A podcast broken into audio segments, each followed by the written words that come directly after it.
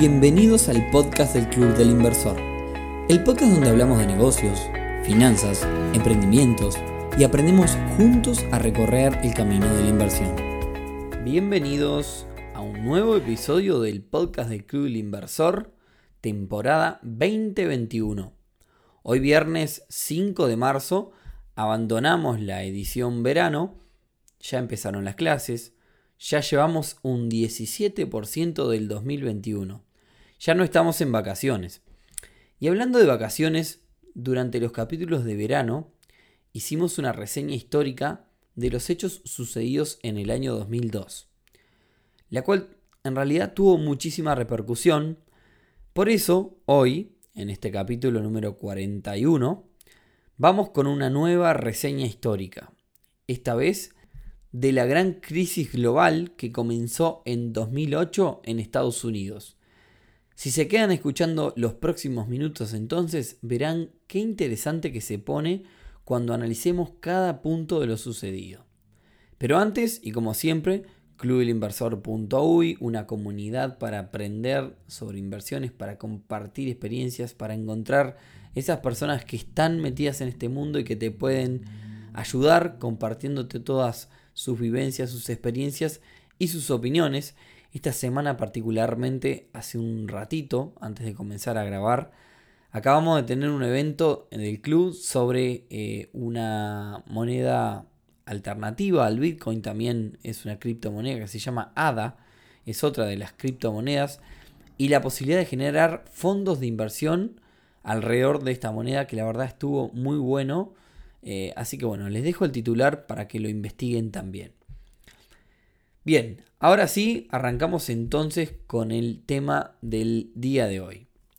Como vimos en el, episodio de la crisis de 2002, toda crisis no explota en realidad de un día para el otro, sino que termina siendo una crisis a raíz de una sucesión de hechos desafortunados, como dicen en los documentales.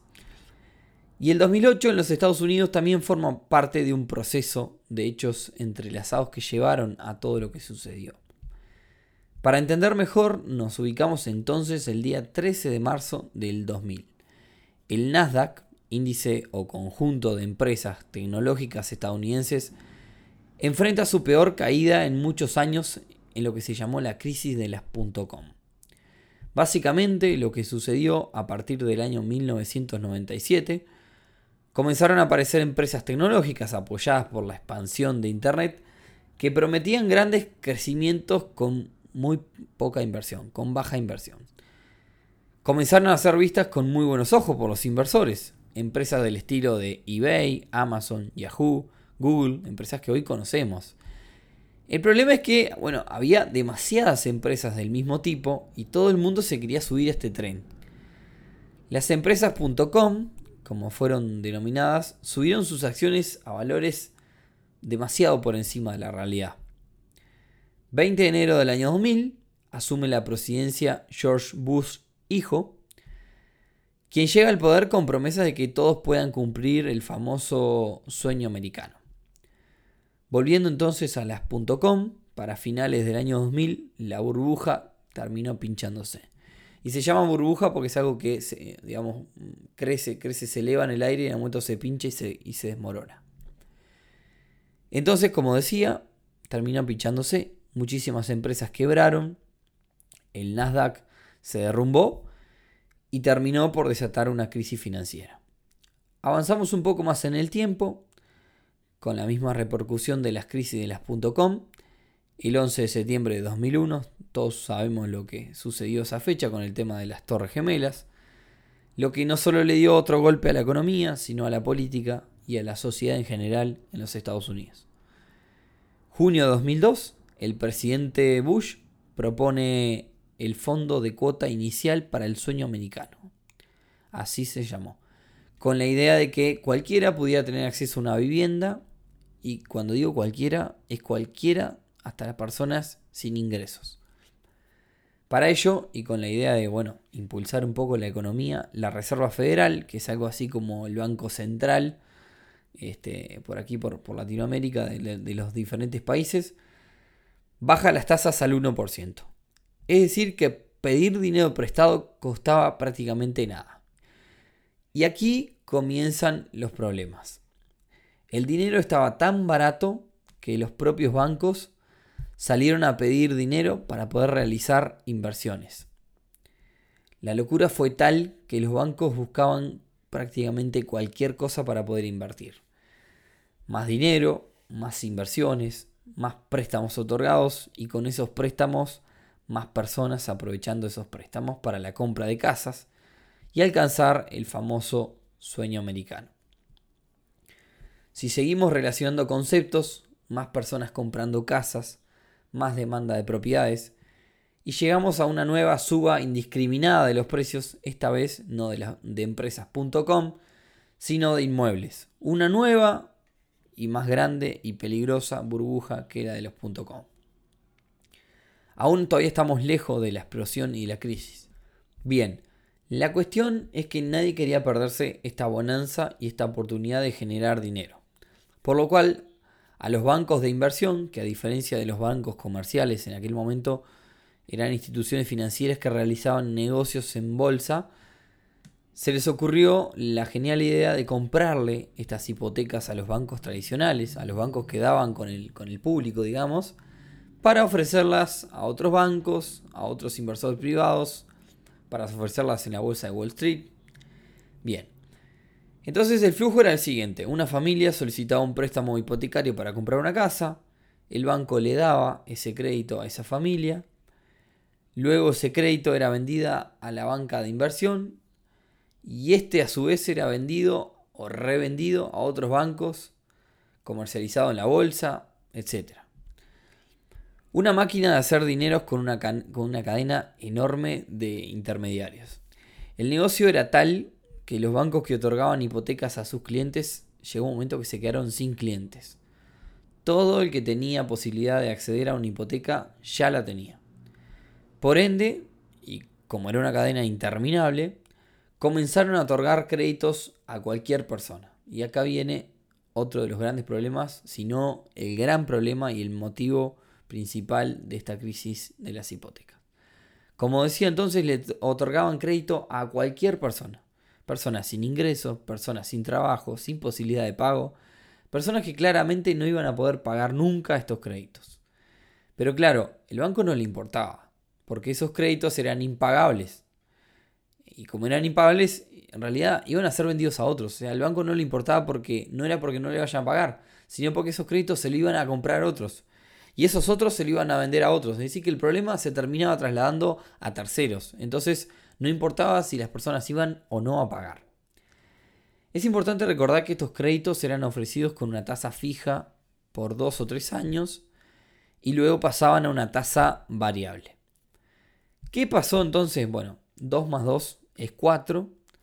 La morosidad empezó a crecer. Las familias que no tenían dinero para pagar estos créditos dejaron de pagar los créditos.